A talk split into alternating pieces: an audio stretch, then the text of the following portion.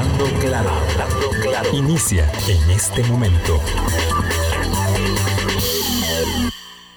Colombia. Con un país en sintonía, son las 8 en punto de la mañana. ¿Qué tal? ¿Cómo están? Muy buenos días. Bienvenidas, bienvenidos. Gracias por acompañarnos a cierre de semana este viernes 20 de agosto en esta, su ventana de opinión, nuestra ventana de opinión para acercarnos a los acontecimientos mm, que mm, poquito, poquito a poco vamos abordando, porque son muchos, todos de enorme interés aquí o más allá, pero todos con algún ribete de repercusión. Hoy vamos a hablar de la Fiscalía General de la República. Eh, antes un abrazo de solidaridad a la gente que la está pasando mal en Escazú, porque hubo 10 eh, incidentes al menos reportados por las autoridades y algunos han sido afectados en sus viviendas. Dichosamente no tenemos eh, más que pérdidas materiales, pero esas pérdidas también, por supuesto, duelen en el empeño de toda una vida. Álvaro, ¿qué tal? ¿Cómo estás? Buenos días. Buenos días, Vilma. Buenos días a todas las personas que están siempre con nosotros, que nos han acompañado. Además, en esta semana que cerramos hoy, que vamos a hablar sobre Fiscalía General, Ministerio Público, Emilia Navas, las últimas declaraciones que dio. Y este incidente que menciona usted en, en Escazú, Vilma, lo que hace recordarnos que no hay zonas exentas de, eh, de, problemas por, por eventos climáticos. Eh, no. no. hay. Hay unas más expuestas que otras, evidentemente, pero quien se quiera sentir librado de que eso es para, para los otros y, y, no para, para uno, eh, bueno, es, un, es un, un recordatorio no más y de la importancia de, de, de la prevención, de tomar decisiones en nuestro barrio, en el condominio, en el residencial, en el cantón, la cuestión de los alcantarillados, etcétera, porque estas lluvias apenas están empezando.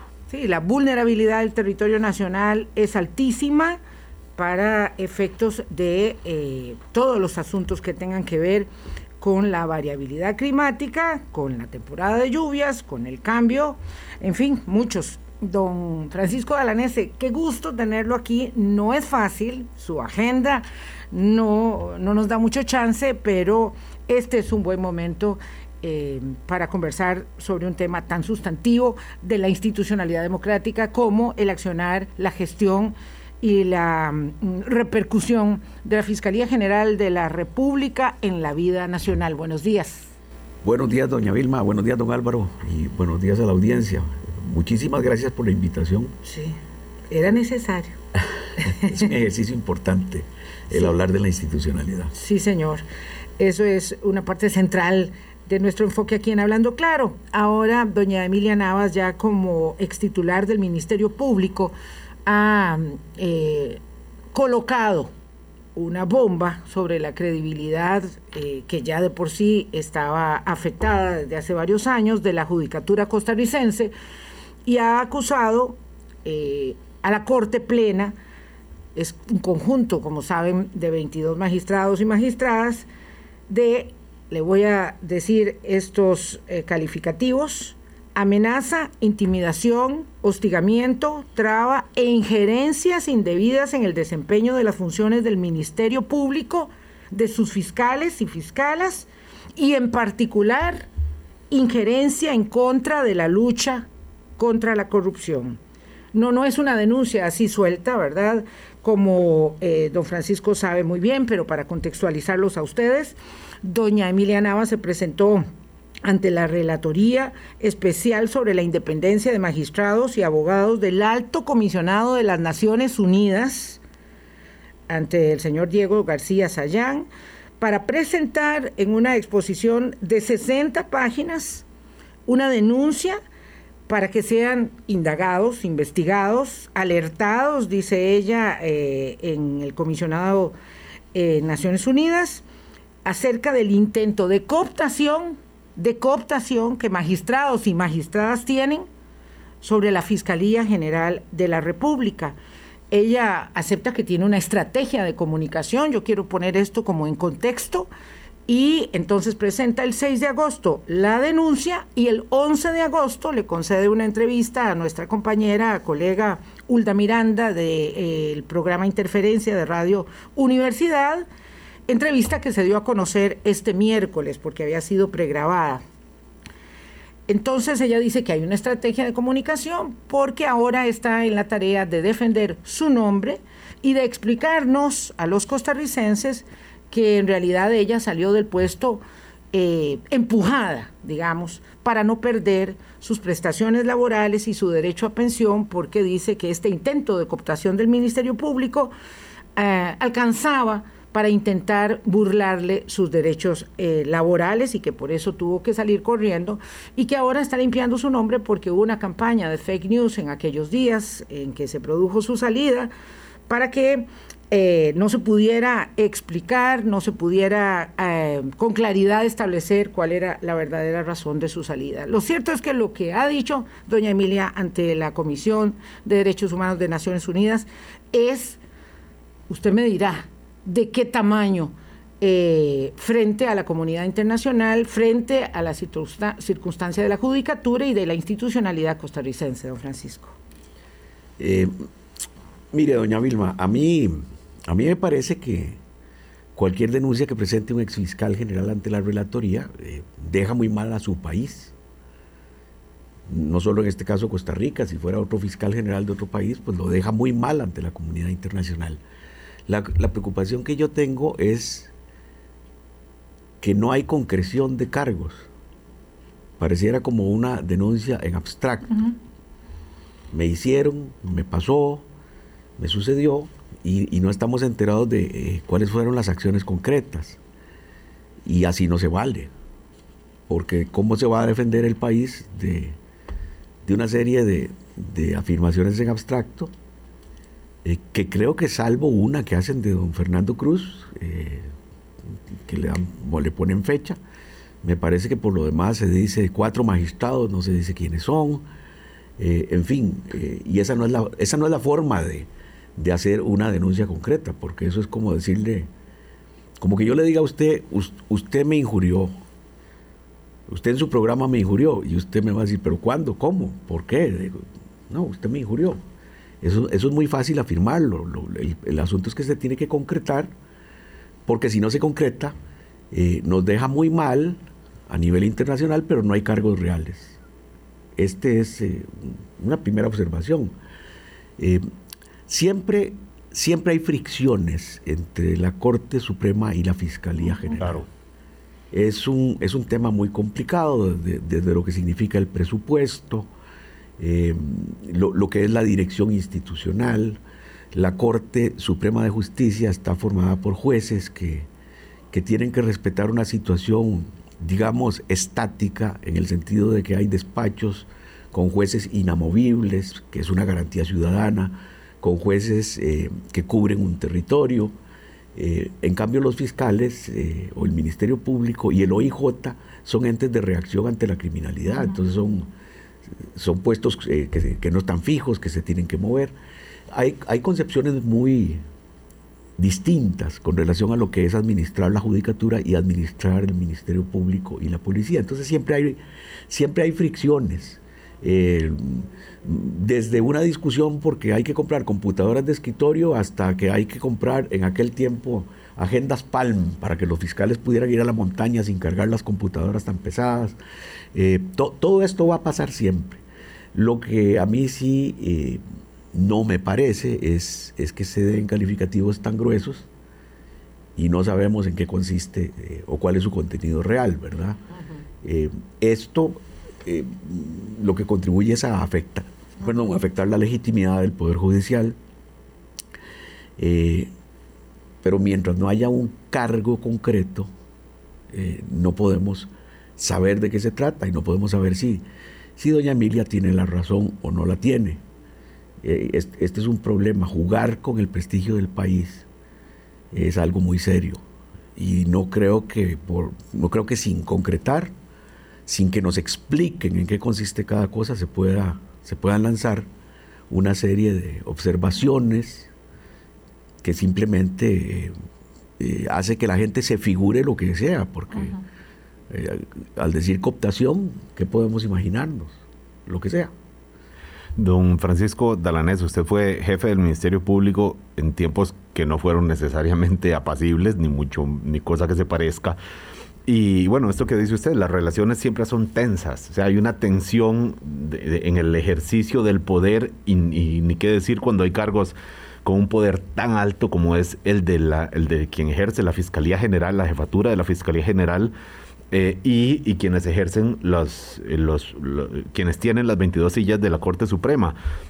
Eh, es, em, digamos, es, no, es usual que haya fricción expresa, porque lo que expresa doña Emilia Navas es que había mensajes o llamadas, específicamente menciona usted, bien lo dijo, del presidente, del magistrado presidente don Fernando Cruz, eh, ¿es usual que haya una relación o se supone que ella tiene que estar como en un cuarto de vidrio sin escuchar absolutamente nada, más allá de que los de que la Corte Suprema sea, digamos, su, su jefe administrativo, quien nombra y también quien, quien revoca eventualmente nombramiento?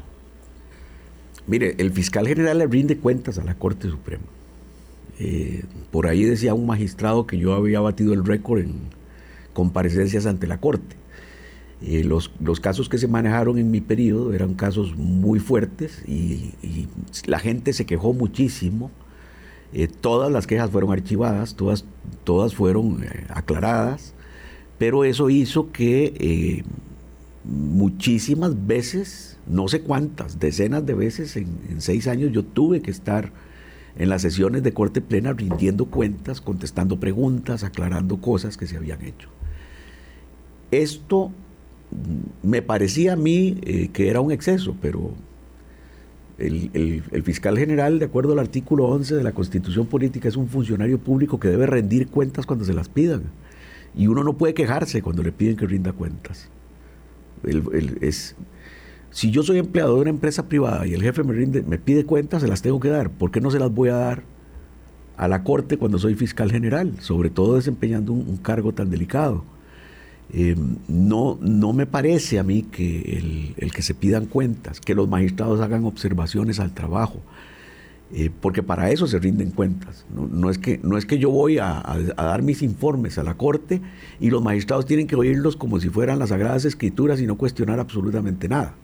Pero eso dentro de la formalidad, pero digo, fuera de ahí, no sé, en su momento, no sé, el magistrado Luis Paulino Mora, que en paz descanse, o el magistrado que todavía es magistrado, eh, y que ya no debería hacerlo, don Jesús Ramírez, lo llamaban a usted, le mandaban un mensaje, no sé, todavía la tecnología no era tan fluida en ese momento, pero lo llamaban fuera de las instancias formales, digamos, de una sesión de corte plena para preguntarle, para instarlo a que haga o que se inhiba de tal o cual cosa? Mire, de, don Luis Paulino Mora, no sé cuántas veces, eh, no sé si todos los días, porque hay que hablar cosas de presupuesto hay que hablar cuestiones de personal, hay un tema del Consejo Superior que tiene que ver con el Ministerio Público, él quiere estar enterado de una petición que se hizo.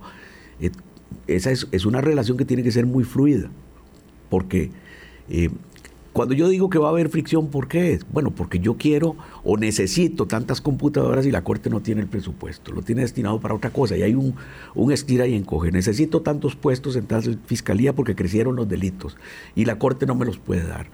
Eh, o eh, se necesita para la investigación criminal tener gastos confidenciales, para la investigación, no para restaurantes, ni para fiestas, ni esas cosas. Eh, eh, recuerdo que la Corte me dijo que no me los podían dar y yo los pedí a la Asamblea y la Asamblea me los puso en el presupuesto. Eso, eso generó alguna fricción con la Corte porque ellos estimaron que yo me había ido por la puerta de atrás a lograr Sí, exactamente. Pero esas cosas van a pasar y seguirán pasando. Y, de alguna manera esto es saludable porque las cosas se discuten, eh, están sobre la mesa, hay, hay, un, hay, un, ir y venir de, la negociación, por ejemplo, presupuestaria, de cargos, de puestos, y también con ese conflicto constante que, a veces no entienden los magistrados que los eh, fiscales eh, son funcionarios de reacción ante la criminalidad. Y lo que tengan que hacer ellos no lo puede disponer la Corte, lo disponen los criminales. Eso es lo que pasa en última instancia. los criminales son los que causan daños y, los movimientos de personal por regiones, eh, eh, digamos, permanentes o temporales, la administración de los recursos en función de la criminalidad, es decidida por los criminales, porque ellos son los que imponen esa necesidad. Sí, a mí me, me, parece que este, este, digamos, este primer ejercicio de contextualización es muy importante. Eh, cómo se desempeña, cuáles son las tiranteses propias de la relación, que, cómo fue el periodo de don Francisco con el presidente que le tocó, todo eso nos ubica. Pero situémonos en el centro de la cuestión. La señora Navas, eh, lo cual no es usual, ¿verdad? Porque normalmente el fiscal general o el alto cargo se retira, se retrae del ejercicio del puesto, mientras con calma se hace la selección del sucesor o la sucesora. No, ella genera eh, un prolijo informe de 60 páginas ante la Relatoría de Derechos Humanos de las Naciones Unidas de protección de jueces y, abogados y dice, esto señores está pasando en Costa Rica, esto nos coloca al lado de otros países de América Latina. Yo recordé muy bien el caso de la fiscal general que fue expulsada del cargo en Venezuela, eh, fue vía ejecutivo, pero aquí lo que se debe entender, porque hay que leerlo y, no deja lugar a interpretación, es que hay un intento de captura, de cooptación de la Corte Plena respecto de las libertades y potestades amplias que tiene en la persecución del delito la Fiscalía General de la República y la Fiscalía de Probidad, Transparencia y Anticorrupción, que son las dos que ella cita. Entonces, en el centro de la cuestión hay un ejercicio y para todos los efectos de penetración de no sabemos qué tipo de espurios intereses de magistrados y magistradas en la Fiscalía General de la República. Eso es una bomba. Sí, pero vuelvo a, lo que dije antes. ¿Cuáles son los hechos por los cuales ella dice que hay ese tipo de penetración? Mire, eh, el, asunto es que los fiscales tienen que acusar hechos. Claro, porque si no se les caen las causas. Como ha estado pasando últimamente. Como ha estado pasando en los tres años y medio de extraordinaria labor, porque eso eh, calificativo lo usa muchas veces, de la gestión que pues casualmente es la de ella.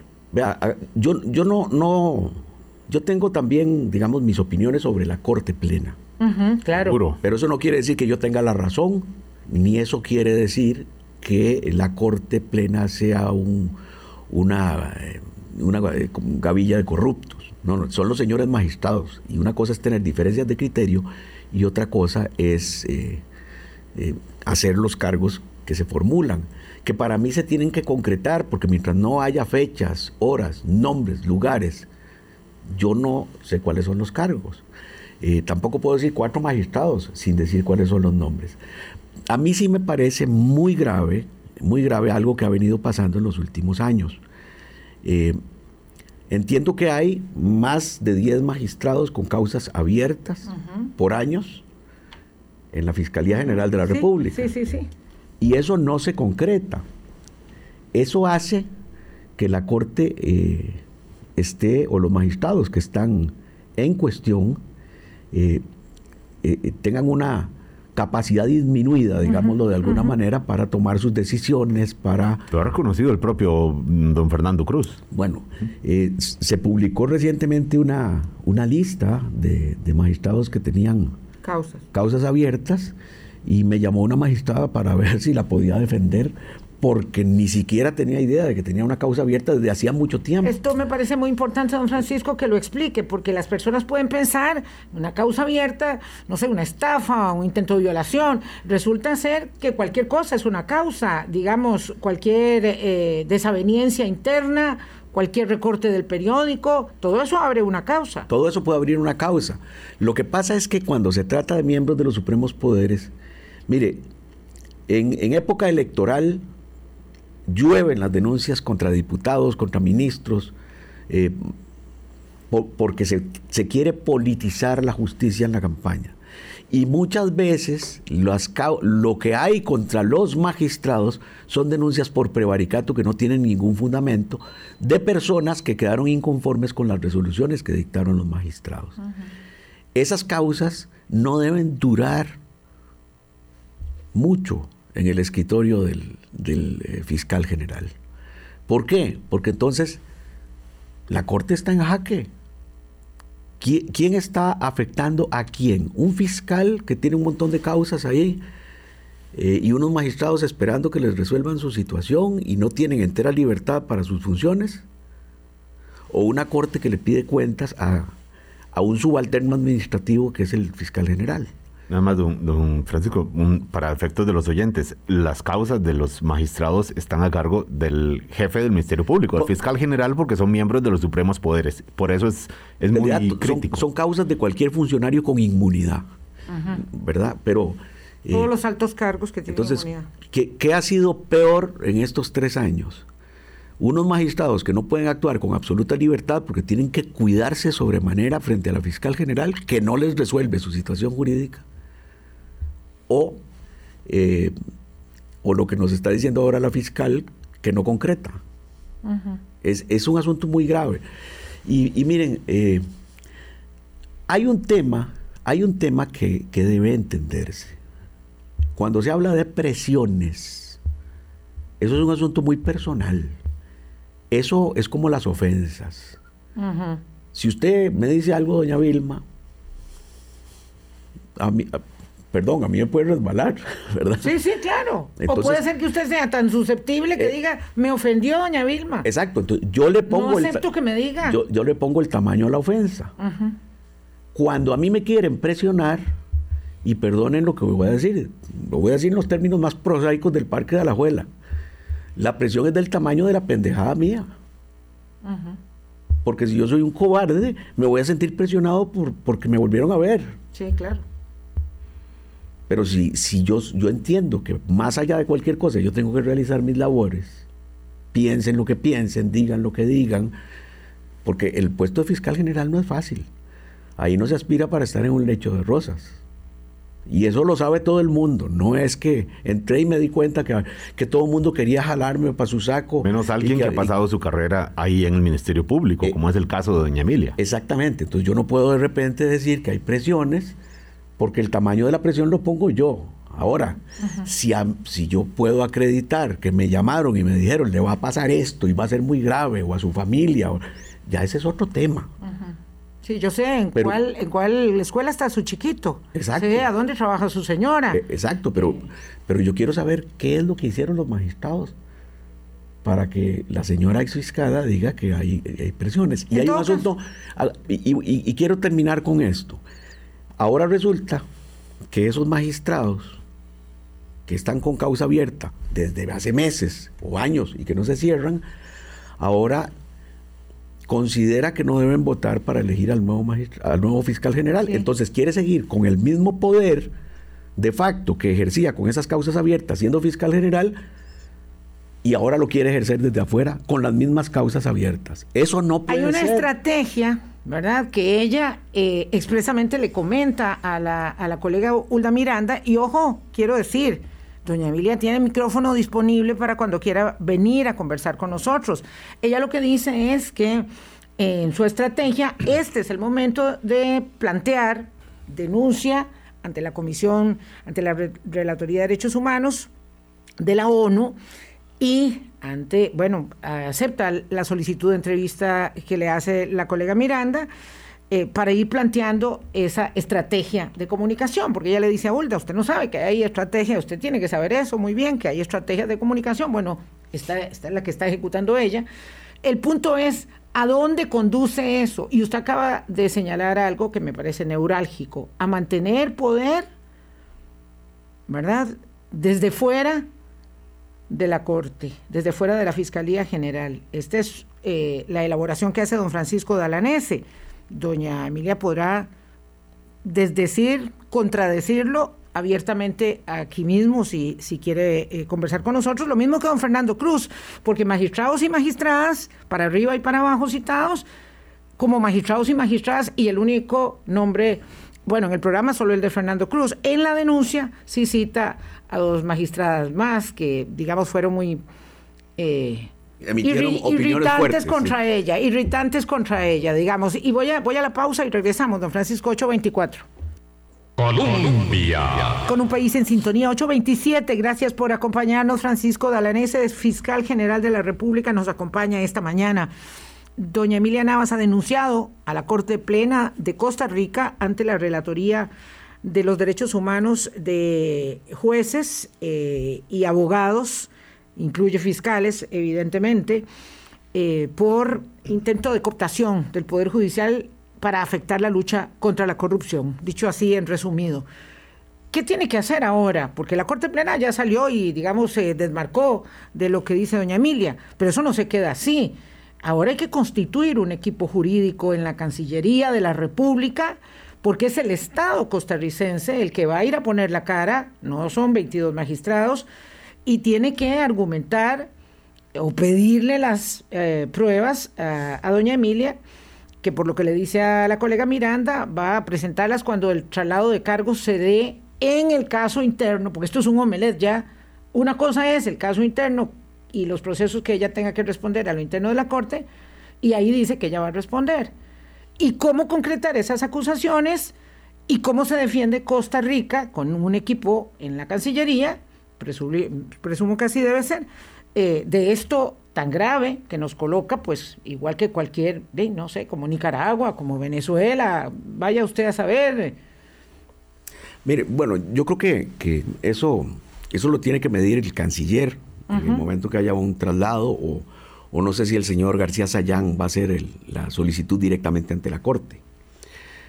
Pero eh, también, también aquí hay, hay un, una cuestión en la que yo desde aquí quiero hacer un llamado a los, a los fiscales del país, a las fiscalas y los fiscales que están a lo largo y ancho del territorio nacional, muchos de ellos afectados con causas penales, causas disciplinarias injustas, abiertas. Eh, en muchos casos yo fui su, defensor, así que lo toman a beneficio de inventario, pero eh, todos ellos pueden dar testimonio de quién presionó a quién. Y yo los insto desde estos micrófonos para que le escriban a García Sayán y le expliquen quién fue doña Emilia Navas en su ejercicio. ¿Usted dice que ella perseguía personas a lo interno? Sí, sí, por supuesto causas penales. Eso lo puede sostener. Eso lo puedo sostener. Causas penales que terminaron en sobreseimientos, algunas con maquinaciones que se pueden explicar, que no son dignas de un ministerio público. A una funcionaria eh, se le abrió una causa para que no la eligieran en el Consejo Superior del Poder Judicial y se cerró después de que pasó la elección. Eh, todas estas cosas habríamos que ver quién ha estado. Todos los juegos de podercito. Exactamente. Vamos a ver, eh, eh, ese es un tema y yo insto desde estos micrófonos a todos los que han sido afectados, los que yo defendí y los que no defendí, todos los que han sido afectados, para que acudan ante, como un acto patriótico, ante el, relator y le expliquen de qué fueron víctimas y qué pasó con sus causas y por qué los persiguieron. Sí, porque contaba ahora en la pausa Vilma, don, eh, don, eh, don Francisco Dalanés, que los gremios, o sea, hubiera, hubiera de esperar que hubieran reaccionado acuerpando eh, estas, denuncias de, de, supuesto hostigamiento o amenazas que habría recibido, según lo que dice doña Emilia Navas, cosa que no ha ocurrido. y ahora esto que y ahora esto que cuenta usted pues permite, digamos, entender de un poco por qué no ha ocurrido estas apoyos de parte de algunos gremios internos judiciales. Lo, que pasa es que los gremios del Poder Judicial son muy particulares. Los gremios del Poder Judicial se enfrentan a la Corte eh, porque es su patrono. Pero hay un alto contenido de eh, cultura jurídica, de cultura de legalidad y de cultura patriótica. Lealtad. Y de lealtad. Pero no una lealtad ¿Bien eh, entendida? O? Digamos, no una incondicionalidad, sino una lealtad bien entendida. Entonces dan sus luchas, se enfrentan con los magistrados, pero creo que entienden muy bien que la democracia está sostenida por los jueces de este país y por el sistema judicial, y, y no creo que los gremios vayan a permitir que esto pueda afectar a la democracia de Costa Rica, porque además se entiende muy claro que el Poder Judicial, desde los choferes hasta los magistrados, son los que le han dado sostén a la democracia más vieja de América Latina y que nos han dado libertad a los costarricenses, porque no son los políticos. propongo la elaboración argumental al revés. Lo que señalo es que si la denuncia de doña Emilia tuviese un sustento, ya estarían los sindicatos en la calle diciendo, es cierto, es cierto, los magistrados y magistradas están intentando cooptar la lucha anti la, anticorrupción en el país y aquí venimos a defenderla, de acuerdo con su elaboración misma, don Francisco. Y lo que es claro es que eso no ha sucedido, no ha sucedido, silencio absoluto, ¿verdad? En esa, digamos, eh, en ese ejercicio de poder extra eh, linderos del Poder Judicial que está haciendo doña Emilia, porque lo cierto es que aún sin las pruebas, esto ya genera un efecto pernicioso sobre el país. Sí, eh, lo, que pasa, doña Vilma, es que la, la, diferencia entre un cargo, que es una acusación con pruebas, y un infundio sin pruebas, es, es que uno es, uno abre una causa y lo otro es un chisme. Entonces, este documento de 60 páginas, ¿cómo usted lo califica? Yo, pensé que, era una denuncia. Yo no veo cargos concretos que puedan afectarnos en el fondo, pero sí nos van a deslegitimar fuera de, nuestras fronteras. Claro, porque es que el señor García Sayán, que no conoce los entretelones, aunque ella le dice, mire, esta corte es la misma que no lo quiso recibir a usted, vea qué grave. es cierto. Bueno, eso es cierto. eso es cierto. Claro, y eso es cierto. Y, y además el principal opositor de doña Emilia es don Fernando, que fue además el que quedó crucificado porque quiso traer a García Sayán a exponer a Costa Rica. Ahí tiene, digamos, como, eh, mm, inconsistencias, para decirlo de alguna manera, la acusación. Pero bueno, en todo caso, eh, esta, es una, esta es una acusación. Oiga, señor García Sayán, investigue lo que pasa en Costa Rica, que nos pone al, nivel de otros países de América Latina eh, y afecta la, la, democracia y la lucha contra la corrupción en beneficio de, de quién de quién sabe quién es, porque obviamente está aludiendo a cargos públicos y a, y a personas privadas. Mire, yo no creo que yo no creo que el poder judicial, que por mucho que se haya criticado injustamente, eh, en su gran mayoría y subrayo su gran mayoría tiene gente buena, gente abnegada y dedicada a Costa Rica vaya a permitir que esto camine. Yo estoy seguro que cualquier fiscal, eh, que son personas muy valientes porque enfrentan sicarios, crimen organizado, este, no va a permitir que esto afecte a la patria. Y estoy seguro que irán a dar su testimonio de, quién presiona a quién. Yo estoy seguro que así va a ser, porque yo confío en, la bondad, confío en en los principios de la mayoría de los fiscales, con los que ahora me enfrento en juicios y me digo de todo lo que hay que decir, pero eso es aparte, eso es parte del ejercicio democrático, pero yo tengo una gran confianza en la mayoría de los fiscales de este país. Y ellos pueden, pueden dar los testimonios de qué ha pasado en el Ministerio Público en estos tres años. Entonces los magistrados simplemente pueden decir, bueno, parte sin novedad, nosotros seguimos adelante con el proceso de elección de la fiscal o el fiscal general próximo y no vamos a inhibirnos solo porque doña Emilia, que ya es una, digamos, pensionada del Poder Judicial, ya no está ahí eh, diga que hay que hacerlo o porque ella afirme que cuatro extraordinarios fiscales que se iban a postular ya no se van a postular porque dicen después de lo que le hicieron a usted, de la persecución contra usted, ya no nos postulamos. Mire, yo creo que la Corte Plena eh, mal haría si separa a los eh, magistrados que tienen causas, porque hay un asunto muy importante en esto. tienen una causa abierta pero los magistrados no son imputados. No. Porque no se les ha levantado el fuero. baño María. No se les ha levantado el fuero, no se les ha levantado la inmunidad, pero precisamente por la inacción de la fiscalía. Entonces, caerían en el mismo juego. Los tienen ahí, no los acusan, no piden levantamiento de inmunidad y tampoco se desestiman las causas. ¿Cómo un magistrado va a inhibirse si ni siquiera tiene una causa en su contra? La causa va a existir en el momento en que le levanten el fuero o en el momento que haya una acusación, y no hay ni una ni otra. La, Corte no puede renunciar a, elegir al fiscal general que le convenga a este país. Y todos vamos a observar ese proceso, porque evidentemente... Claro, porque ahora se volvió más interesante. Claro, ahora vamos a tener el ojo avisor. Don Francisco, ¿cuánto importa el contexto de la salida de doña Emilia? Porque este, todo ocurre en unas circunstancias. Eh, la salida de ella, que no estaba prevista, recordemos, se dio al, en el contexto del caso Cochinilla, por el manejo o, por la forma en que manejó la inhibitoria, considerando que su pareja es, su, eh, es abogado de una o dos constructoras eh, involucradas en el caso de corrupción cochinilla. Ella anuncia que se va, que, que ante los cuestionamientos se acoge a la pensión, luego eh, de manera sorpresiva dice que adelanta esa salida, ya no serían dos meses, sino serán unos pocos días, y ahora venimos a conocer esa denuncia. Este contexto, ¿cuánto determina el, contenido de la denuncia que está haciendo doña Emilia, don Francisco? Mire, es que son cosas muy... Yo, yo no entiendo, digamos, eh, un juego que se está planteando aquí. Las, las eh, inhibitorias de doña Emilia son correctas. Sí, eso está claro. Ella lo manejó bien. No, es correcto, si, si, si se inhibió. Bueno, si ella se inhibió, sí, sí, eh, son correctas las lo duda. ¿Usted lo duda? Bueno, porque ella dice que sí se inhibió. Bueno, ella lo dice, pero por otro lado se dice y no me consta que las eh, solicitudes de intervención telefónica pasaron directa a los, a, los fiscales subrogantes sin que ella se hubiera inhibido. Y eso sería ilegal. Y, y, fue porque alguien estimó que como el marido estaba, que, y eso no es así, así no funciona. Pero bueno, Partamos de que se inhibió y yo creo que es correcto que se haya inhibido porque ella no tiene por qué intervenir en asuntos donde está su esposo. La pregunta mía es, si ella se inhibió y no estaba atendiendo esos casos de corrupción, ¿por qué la habrían de presionar a ella? No, no es lógico.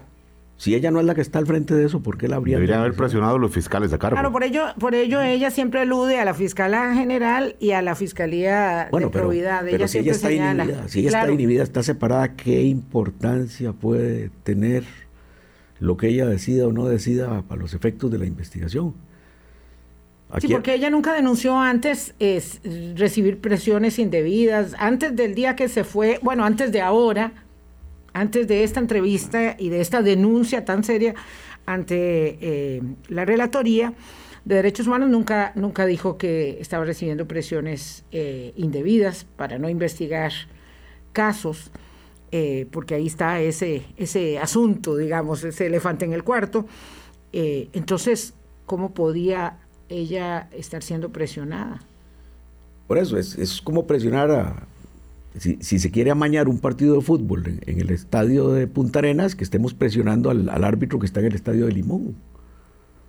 Si ella no está en las causas que supuestamente eh, generan la presión, ¿por qué la iban a presionar a ella? Eso es algo que a mí no me queda claro. Eso es un punto que ciertamente no lo había considerado yo dentro, de, dentro de lo que, de lo que eh, está puesto sobre Vamos este a la pausa. 8.40 de la mañana, don Francisco Delanés, ex fiscal de la República. Colombia. Con un país en sintonía, 8.43 minutos de la mañana. Don Francisco Delanese, ¿cómo debe ser ahora un paso más adelante el proceso de la selección del nuevo fiscal general de la República, un cargo de tantísima susceptibilidad e importancia en el país. ¿Cómo, cómo hacer esto por parte de Corte Plena para hacer el mejor trabajo posible? Yo, yo creo que en este momento la Corte Plena tiene el, nombramiento de fiscal general más difícil de toda la historia. Hay un ministerio público partido por dentro. Hay, hay gente que apoyaba a doña Emilia, gente muy resentida por las persecuciones internas gente que la adversan.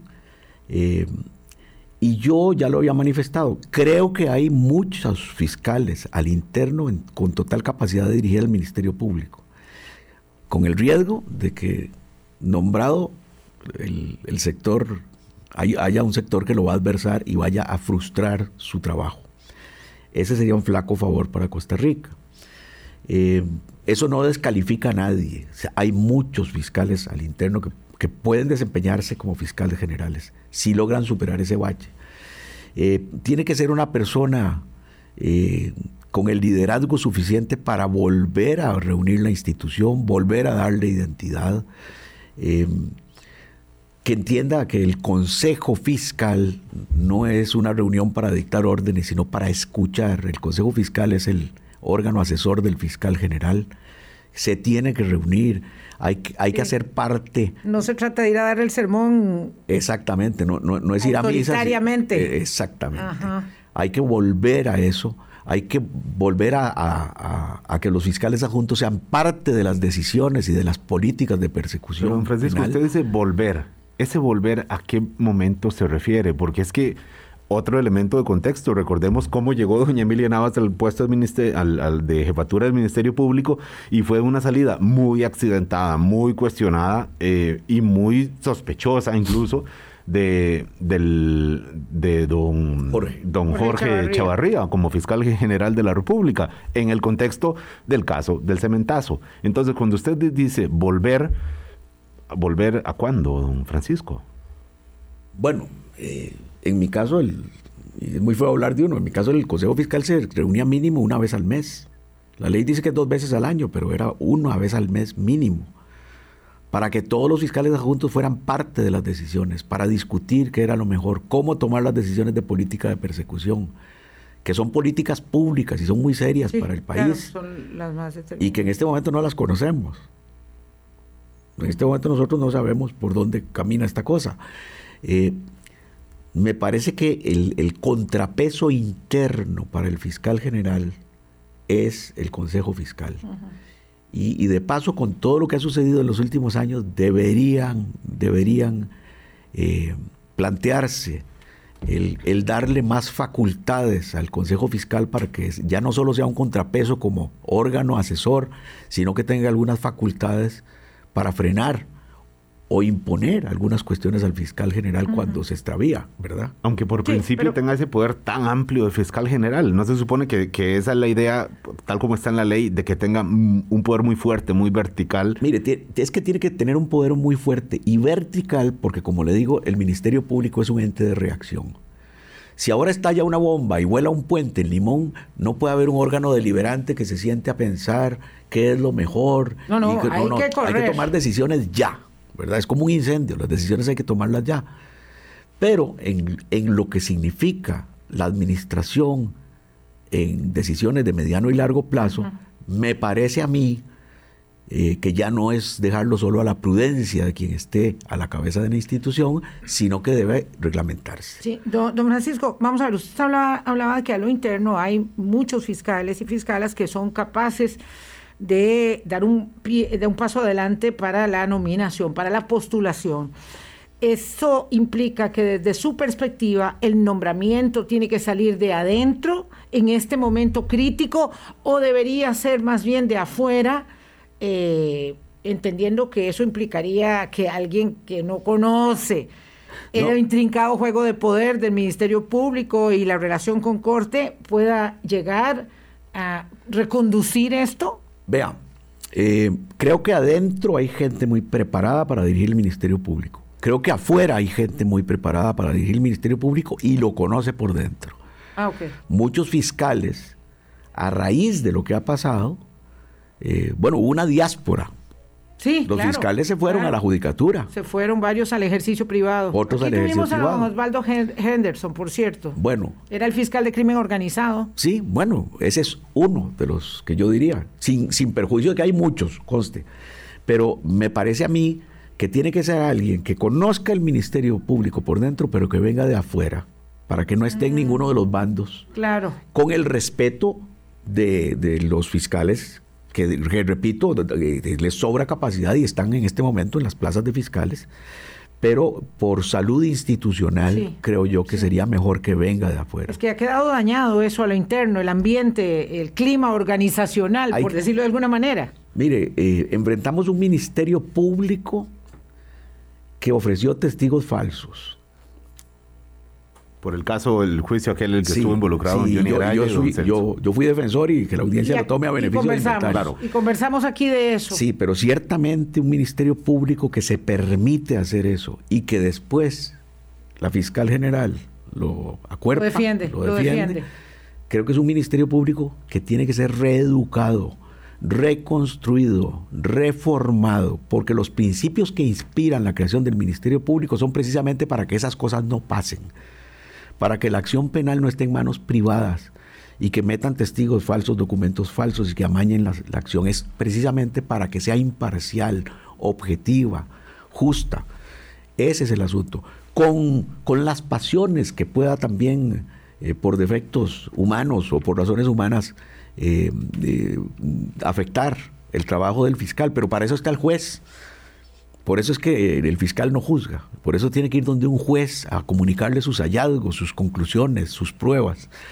Pero sí hay que, para mí lo más, lo más, lo que desborda esto es cuando nos encontramos en un juicio, prueba falsa ofrecida por la fiscalía y patrocinada por la fiscalía. E, eso es lo que a todos los ciudadanos nos tiene que preocupar, porque entonces se trata que el Ministerio Público pone en la mira a cualquier ciudadano y hará lo que sea para que lo condenen. Eso no puede ser. Don Francisco, ya se nos va acabando el tiempo. Un argumento que siempre, eh, digamos, está presente en estas deliberaciones y en estas conversaciones tan interesantes es eh, si, el poder, si el Ministerio Público debe salir de la égida del Poder Judicial. Eh, doña Emilia Navas vuelve a insistir en ello, que ella quiere un poder, el Ministerio Público aún ¿verdad? Digamos, con más poder fuera del Poder Judicial. Hemos hablado de esto usted y yo en estos 15 años muchas veces. Eh, eso, ese es, el frío está en las cobijas, ese es el asunto, porque igual tendría que ir a pelear el Ministerio Público su, su presupuesto, pues con el ministro de Hacienda o con la Asamblea Legislativa, si fuera, mm, si estuviera fuera de ahí, este, eh, o más bien nos concentramos en reconstituir, en reconducir ese Ministerio Público, digamos, golpeado. Mire, lo urgente es salvar al paciente ahora. Yo creo que hay que nombrar un fiscal general que que recupere o lleve el Ministerio Público por los fueros correctos. Y era lo que iba a hacer doña Emilia Navas hace tres años, hace cuatro. Bueno, eh, el Titanic se hundió. El, eh, a largo plazo, creo que el Ministerio Público debe tener mayor autonomía, pero el fiscal general tiene que seguir siendo nombrado por la Corte Suprema y tiene que seguir rindiendo cuentas. Porque si de lo que se trata es de que hay un fiscal general omnímodo, y que no le rinde cuentas a nadie, eso no es propio de una democracia. Claro.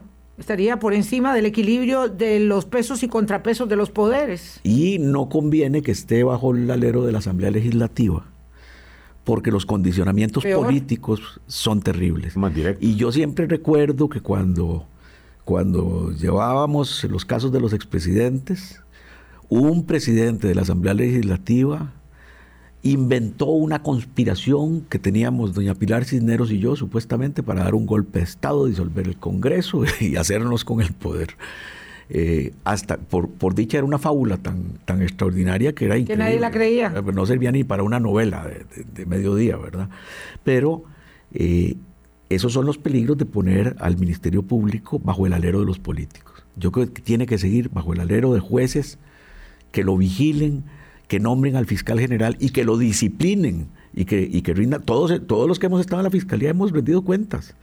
Eh, y a veces a disgusto. Y, muchas veces a disgusto, por supuesto. Todavía usted le cobra muchas cosas, viendo aquí en los, algunos comentarios. Ah, siempre nos pasa lo mismo cuando viene don Francisco. Sí, sí, sí, ese, ese, no es problema. El, el, digamos, el, el, trabajo hay que hacerlo sin pensar en las consecuencias. Es, eso decía Kennedy, es una de mis frases favoritas. El, asunto no es ese. Eh, el asunto es que tiene, tiene que estar bajo un... Eh, tiene, hay que rendir cuentas, ¿verdad? Pero no se puede rendir cuentas ante políticos de partido hay que rendir cuentas ante jueces que con objetividad e imparcialidad también reciban la información. Y me dice un amigo que si ese candidato de afuera no sería el ex fiscal general Francisco No, no, para nada. Ya, está claro. Yo creo que hay... hay dejémoslos tranquilos. Hay cosas que uno, para que se hacen en la juventud y ya, ya de viejo no se puede hacer. Ya no. ya, con eso, eh, eh, para aquel que diga, no, seguro está haciendo candidatura, ya está empezando en la ronda de medios, no, no, no es por ahí. No, para nada. Para, como decía un jefe que tuve yo una vez, este, que no me van a ver ladrándole a la luna. Don Francisco, muchas gracias por haber venido desde la querida Alajuela hasta el mundo. Ahora es de San Joaquín de Flores. Ah, Ah, ya está más Bueno, no, no está tan cerquita, está muy, muy. Estamos a muy mitad de parecida, camino, a mitad de camino.